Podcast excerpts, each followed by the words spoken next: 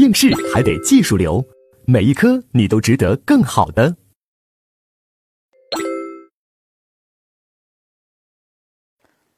好，那接下来，那我们就看这个第五节斡旋受贿，它就属于有个中间人，啊，是三方关系，不是两者间关系，是三者间的关系了，啊，其实啊，我们实务中两者间的那种行贿受贿很少，一般都会有一个中间人了，有时候我们把这个中间人就叫中介，是吧？啊，那如果这个中间人是国家工作人员的话，或者说把它叫斡旋者的话。那他涉嫌的就是什么？斡旋受贿。那斡旋受贿啊，我们先掌握它的基本要点。基本要点，首先，他这个斡旋者，他必须是国家工作人员，但是不包括单位。第二呢，他必须是为请托人谋取的是什么不正当利益。第三个，斡旋受贿罪名定的还叫受贿罪，也就是说，没有斡旋受贿罪定的罪名还叫受贿罪。啊，要注意。那斡旋受贿也分为事前受贿行为方式，分为事前受贿、事后受贿。我们看个例子就明白了。比如说，我们书上给大家举个例子，三百三十一页，我们来看。比如说，事前受贿，老板甲啊，请财政局长乙向税务局长丙说情，为甲的公司非法减免税款。那财政局长乙他就是个中间人了，啊，他答应办这个事儿，他也收了甲的钱了，啊，那这时候他就已经构成什么受贿罪了，他就已经是斡旋受贿，而且收到钱了，那么受贿罪也就怎样，也就既遂了。至于他之后他有没有给税务局长丙说情，或者说。给人家丙说情的，人家丙有拒绝，啊，或者说丙也答应了，但是没办成这事儿，啊，这些情形都不影响这个中间人这一个财政局长乙的斡旋受贿的成立及既遂，明白吧？啊，换句话说，我们说受贿的行为方式是权钱交易，花钱买权，那。这个斡旋受贿，是这个请托人这个甲花钱，是买终端办事儿的那个税务局长的权，还是买你这个中间人斡旋者财政局长乙的权呢？啊，买的是斡旋受贿，买的是你中间人斡旋者你的权，所以你只要许诺，啊，许诺答应，啊，办这个事儿，哎，那你就构成受贿罪。然后呢，你也收到钱了，你受贿罪就怎样，就既遂，明白吧？啊，把这一点呢要掌握好。所以这个原理其实和我们说的普通的受贿罪其实原理也是一样的。普通受贿罪就是人家给你送钱的时候，你只要许诺办事儿，你受贿罪就成立了。那你收到钱了，受贿罪就怎样，就既遂了。至于你事后有没给他办事儿，有没办成事儿，啊，那个都不重要。好，这是事前受贿，那事后受贿，我这举了个例子，比如说。财政局长乙向税务局长丙说情，请为甲的公司非法减免税款。此后，财政局长乙基于此向甲索要财物，或者收了甲的钱，那这个乙要构成斡旋受贿，并且怎样收到钱的话，并且就怎样既遂了。啊，这其实呃跟我们说的普通受贿罪里面那个。啊，事后受贿原理也是一样。我们再看一下这个间接斡旋，间接斡旋，那就是中间人就更多了啊。这里面呢，我们一起来整理一下。比如说，甲请财政局长乙向税务局长丙说情，为自己的公司非法的减免税款，乙许诺收了甲的钱。那我们说这时候。乙只要许诺，而且还收了这个钱，那乙其实就已经构成什么斡旋受贿啊，定受贿罪，而且还是怎样既遂了。但是乙呢，他自己可能觉得自己直接去找人家税务局长丙，可能还力度不够，人家搞不好还不买他的面子啊。他呢就找到市场监督局的局长丁，请丁向丙说情。啊，那这个丁呢，可能也比如说丁知道乙收了甲的钱，也许诺办事儿。那么我们说，这个丁也属于斡旋受贿。啊，那他呢知道人家收了钱，你还许诺办事儿，你其实还要构成受贿罪的什么既遂的啊？因为当你知道别人收钱，你还为他办这个事儿的话，那你其实啊，我们说的受贿罪的收钱，既包括为自己收钱，也包括为第三人收钱。所以这时候丁还要和乙构成斡旋受贿的什么共同犯罪？等于说这时候有两个中间人。啊，两个中间人，这两个中间人都构成斡旋受贿，而且是什么共同犯罪啊？而且这个当这个中间人乙他是斡旋受贿的既遂，那这个丁呢又知情，丁也是斡旋受贿的什么既遂啊？要注意这一点。所以这就是啊间接斡旋，就是有两个中间人。好了，这是斡旋受贿的行为方式。那接下来第三个问题就是斡旋受贿和普通受贿的区别。这个区别这一块呀。啊，我们要掌握一个点啊，我们直接就用案例来看，看三百三十二页最上面这个例子。比如说，甲为了让税务局长啊给自己非法的减免税款，他找中间人找谁呢？他找了本县的副县长。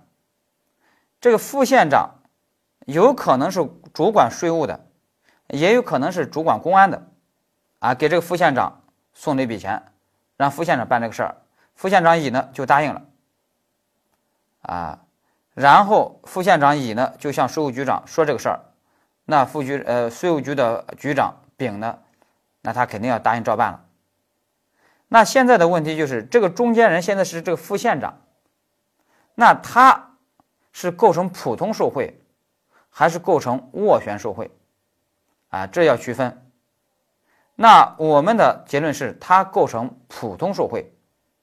那他为什么不构成斡旋受贿？那就是因为我们要理解什么叫斡旋这个词语。斡旋就是什么？就是说情，给个面子。你看，我们经常听说是什么外交斡旋。那外交斡旋，那你比如说，如果俄罗斯和德国干起来了，那法国说。哎呀，我要进行外交斡旋，那法国跑到俄罗斯去，或者跑到德国去，就说给个面子啊，说情给个面子。所以呢，斡旋是说情给个面子。但是呢，如果这个中间人已经是你甲的上级领导了，那上级领导找你，呃，是你这个税务局长的上级领导了，那这时候是个副县长。那是你税务局的上级领导，那这时候上级领导找你办事儿，是不就是说情给个面子啊？那不是，那直接就发话了，啊，因为这里面有制约关系，有隶属关系，是吧？啊，我现在找你这个税务局长，就不是说啊说情给个面子，这个力度和那种啊找一个平级的人说情，那就完全就不一样了，所以这时候不叫斡旋，那不是斡旋受贿，那就是什么？就是普通受贿。所以，这时候这个副县长他就属于什么普通受贿，而不是斡旋受贿，而且还要注意，这个副县长并不要求必须是税务局长的啊直接领导，啊只要是啊上级领导就行了，啊只要是上级领导，啊也就是说他可以是主管税务，也可以是主管公安，明白吧？啊注意这一点。好了，那我们最后呢啊要再引申一下。那你说这个甲，他为了让这个税务局长给自己减免税款，他找中间人找谁呢？找这个税务局里面的一个小科长，给这科长一笔钱，让这科长去找他们的局长办这个事儿。那我问你说，科长他这个中间人，你说他构成什么受贿？斡旋受贿还是普通受贿？那他肯定是什么斡旋受贿。因为他肯定是更是什么啊？说情啊，领导给个面子啊，所以他更是一个什么斡旋受贿。所以我们最后总结一下，啊，这个结论就出来，书上也写着呢，是什么呢？上级找下级办事儿是普通受贿，同级找同级是斡旋受贿，啊，下级找上级，更是什么斡旋受贿啊？把这个呢就学会总结了啊，就是这个意思。好了，那这个理解了以后，这里面呢还有一个共犯问题来了。比如说最后一个共犯问题，甲老板甲为了让税务局长丙非法减免税款，找的中间人是谁呢？本县的财政局长乙给了乙一笔钱，让乙办这个事儿。那乙呢就答应。乙呢，如果正常情况下，比如说乙给这个税务局长丙说。哎呀，有个甲是我的表弟，你看能不能帮他把这个税款，哎，给优惠减免一下？啊，那人家一听是表弟，人家就买这个面子就减免了。啊，那这时候我们是说啊，那人家税务局长丙，人家没收钱，人家不构成受贿罪，而你中间人这个乙呢，啊，你是要构成受贿罪的是吧？啊，斡旋受贿。但是我们知道。乙如果给人家税务局长丙说：“啊，那个甲是我的表弟，能不能给个面子？”人家税务局长就会说了：“说你整天说你表弟，你哪来那么多表弟是吧？说实话，什么关系？我看着办。”那这乙如果说：“哎呀，也是人托人啦，啊，你懂的。”那人家局长丙说：“啊，我懂，我懂。那你收人家钱了没有？啊，收了，收了多少？”收了五十万，那你懂我的意思啊？这个局长乙说：“啊，我懂，我懂。四十万给你，我留十万，看行不行？”这个税务局长说：“嗯，那还不错。”啊，他呢就收了四十万。那你说这时候，那显然，那我们说这个税务局长乙，哎，税务局长丙，那他也要构成受贿罪了，是吧？那他当然是普通受贿了。那现在问题是，那这个中间人这个财政局长乙，那此时他分了四十万给了这个税务局长丙，那这个财政局长乙，他就要构成受贿罪的什么共犯啊？要构成受贿罪的共犯啊？那他就要构成了两个罪，一个是受贿罪的共犯。啊，一个依然是什么斡旋受贿，他自己还构成受贿斡旋受贿呢。不过这时候整体就是几个行为啊，是一个行为，所以这个中间人局长这个财政局长乙，哎，那他就是什么啊？那他就是构成了两个罪，一个是自己的斡旋受贿这个受贿罪，他是个实行犯，同时又构成税务局长丙的受贿罪的什么共犯，然后想象竞合择一重。这块我要给大家画一下，这一块呢有点难。呃，我要把这个要给你好好整理一下。比如说，甲是老板，然后呢，给这个中间人，啊，中间人是是中间人，写个中间人乙，啊，乙是什么呢？财政局长，啊，财政局的局长。比如说，给这个乙送了五十万。然后呢，找乙办，让乙去找人家这个丙，丙是税务局的局长，是吧？税务局的局长。那现在这个乙呢，又把这个四十万给了这个丙。那我们说，这个丙现在就要构成一个普通的受贿罪，是吧？实行犯。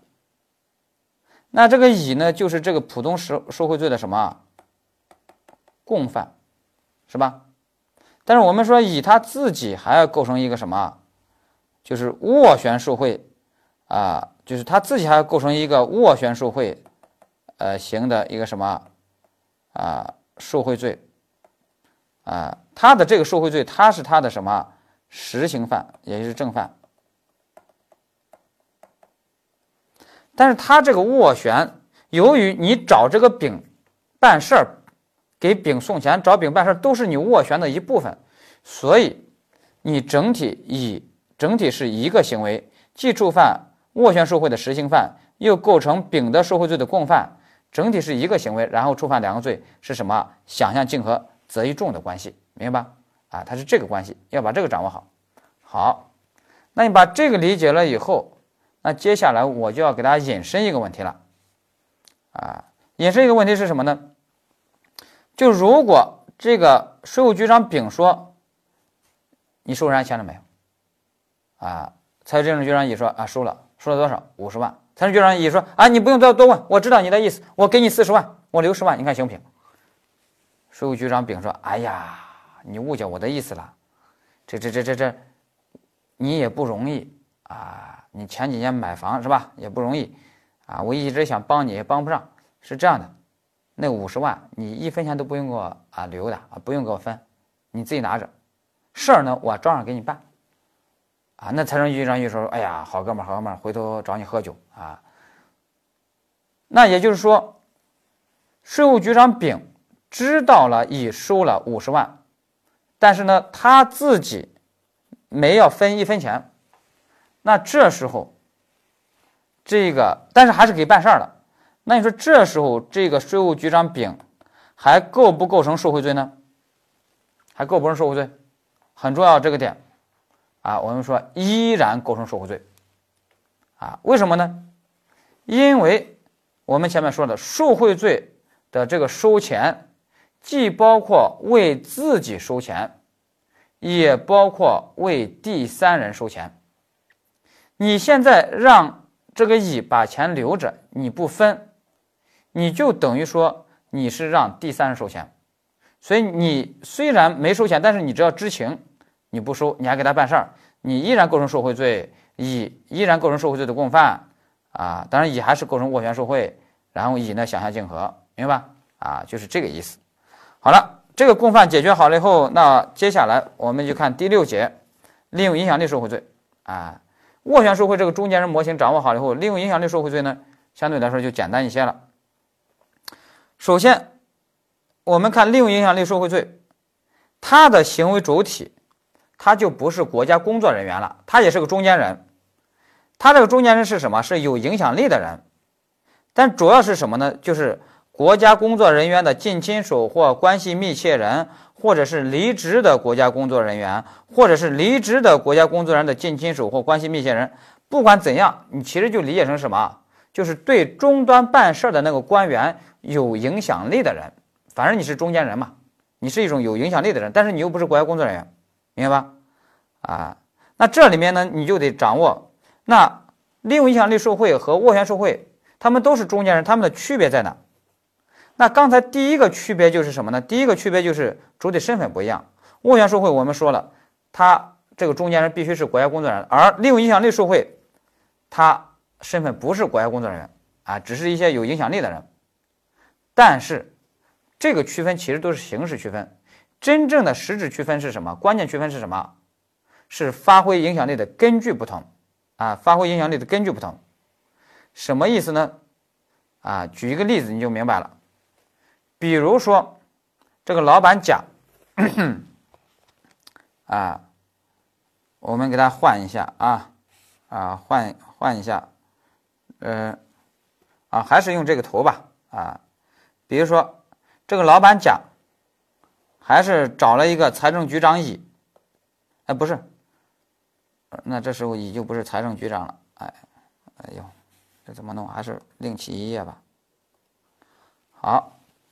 老板甲还是想找人家税务局长丙办事儿，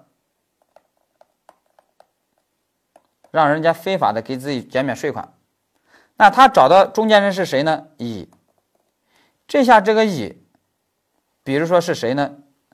那就不能是国家工作人员了。那比如说那是税务局长啊，丙的司机啊，丙的司机。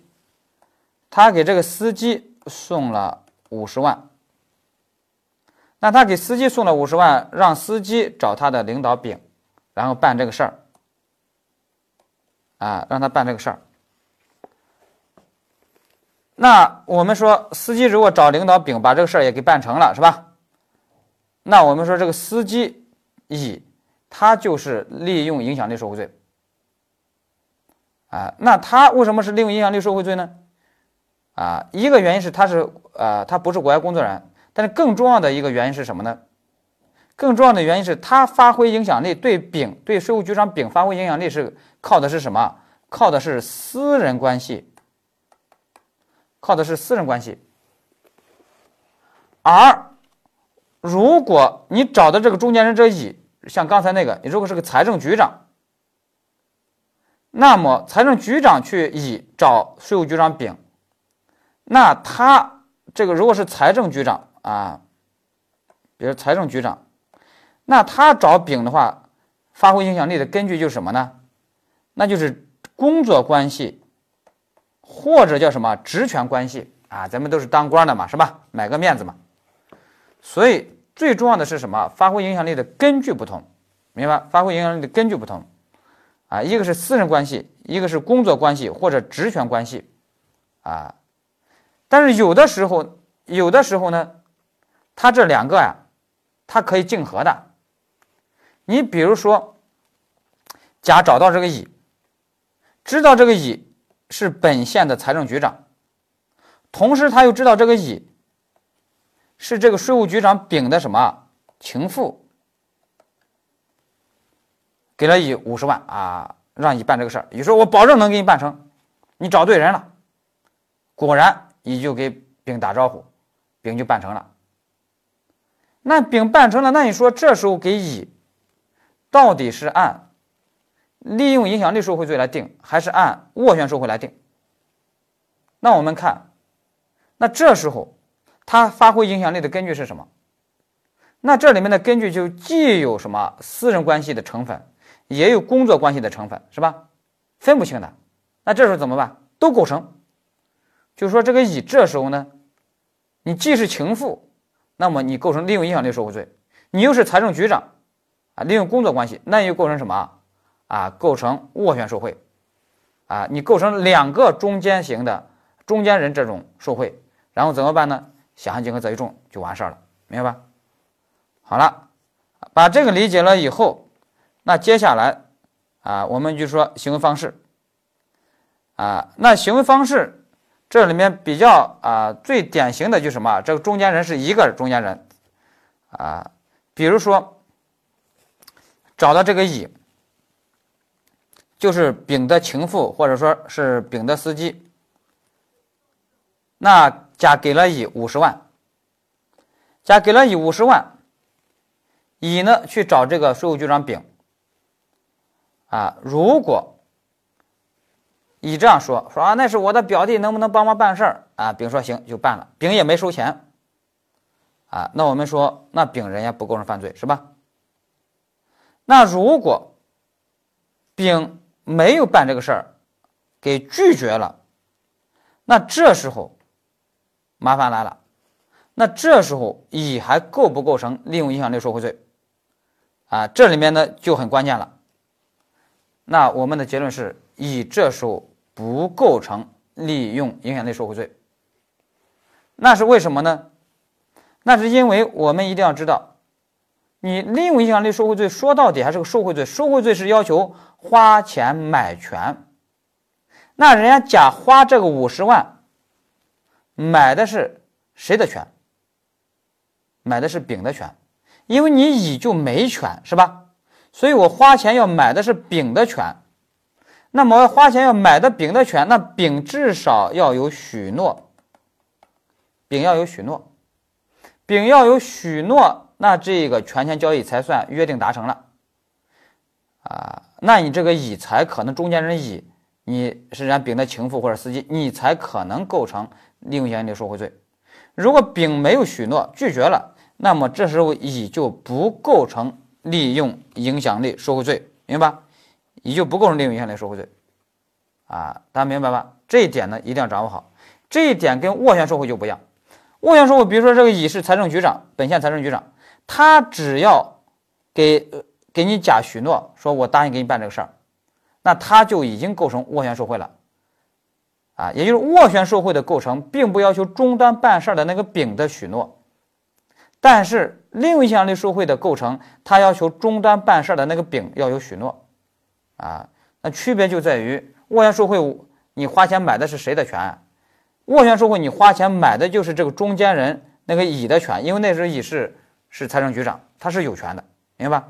啊，那只要他许诺就行，啊，就是这个意思。所以这一块呢，有一点点区别，要把它掌握好。好了，那这个理解了以后，那接下来还有共犯关系，啊，那共犯关系呢，就跟我刚才讲的斡旋受贿就原理就是一模一样的。我们简单回顾一下就可以了。比如说，甲把五十万交给这个丙的情妇啊，或者丙的司机乙，然后让乙去找丙办事儿，啊，乙就找丙说啊，这是我表弟什么的。丙就说：“你哪来那么多表弟啊？说实话，到底什么啊？也是人托人啦。行，那你收人家钱了没有？啊，收了，收了多少？五十万。那你懂我的意思啊？我懂，我懂啊。那给了什么？啊，给四十万。那我们说这时候，这个丙他收了四十万，他就要构成受贿罪；而乙呢，给丙四十万，乙叫受贿罪的共犯啊。那乙同时还构成什么？利用影响力受贿罪，那整体乙是几个行为？是一个行为，那怎么办？想象竞合择一重，明白？乙是这样去处理的。好了，那我再问，如果人家丙说收了多少钱啊？收了五十万啊啊？那我懂你的意思，你不用说，我懂你意思，我分你四十万行不行？啊，丙说，哎，你误会我了，啊，你跟了我这么多年是吧？是我的情妇，我也一直亏待你，啊，这个钱你不用分给我，你自己留下，事儿 我还是给你办。说好好太好了太好了，那这时候我们说丙依然要构成什么受贿罪？因为你知道啊乙收钱了，你还要构成受贿罪。就是我们说受贿罪的收钱，既包括为自己收钱，也包括什么为第三人收钱。那你这时候丙还要构成受贿罪啊？那这个乙呢啊就是什么受贿罪的共犯是吧？那乙呢同时还构成自己的什么利用影响力受贿罪？然后乙呢怎么办？想象竞合择一重啊，就是这个意思。好了，我们把这个掌握完了以后，那接下来我们要看第二个罪名，就叫对有影响力的人行贿罪。啊，也就是说，我们刚才算账都算了是收钱方的账，我们还没有给这个送钱方这个甲算账呢，是吧？没有给这个甲算账。那我们知道，如果那个中间人乙他是财政局长，他是斡旋受贿，啊，他构成受贿罪。那那个送钱方那个甲，那就构成普通的行贿罪就完了。但是现在这个送钱方这个乙是丙的司机或者情妇，那他构成利用影响力受贿罪的话，那这个甲就要构成什么？这个甲就要构成对有影响力的人行贿罪了啊，他就要构成这个罪了，对有影响力的人的呃行贿罪啊，是有这么一个罪名。注意，这个动词叫对啊，这个介词叫对，不是像啊。有些人记成像。好，那接下来呢？关于这一点，我们就要总结一下中间人的这个角色啊。我们书上给大家来一个总结啊。考试在这块还挺喜欢考的啊。我们要来一个大总结，中间人的角色一共其实有三种。第一种叫转交，比如说我这个甲啊，我这个甲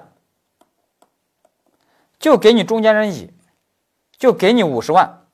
但是我给你五十万，我是怎么说的呢？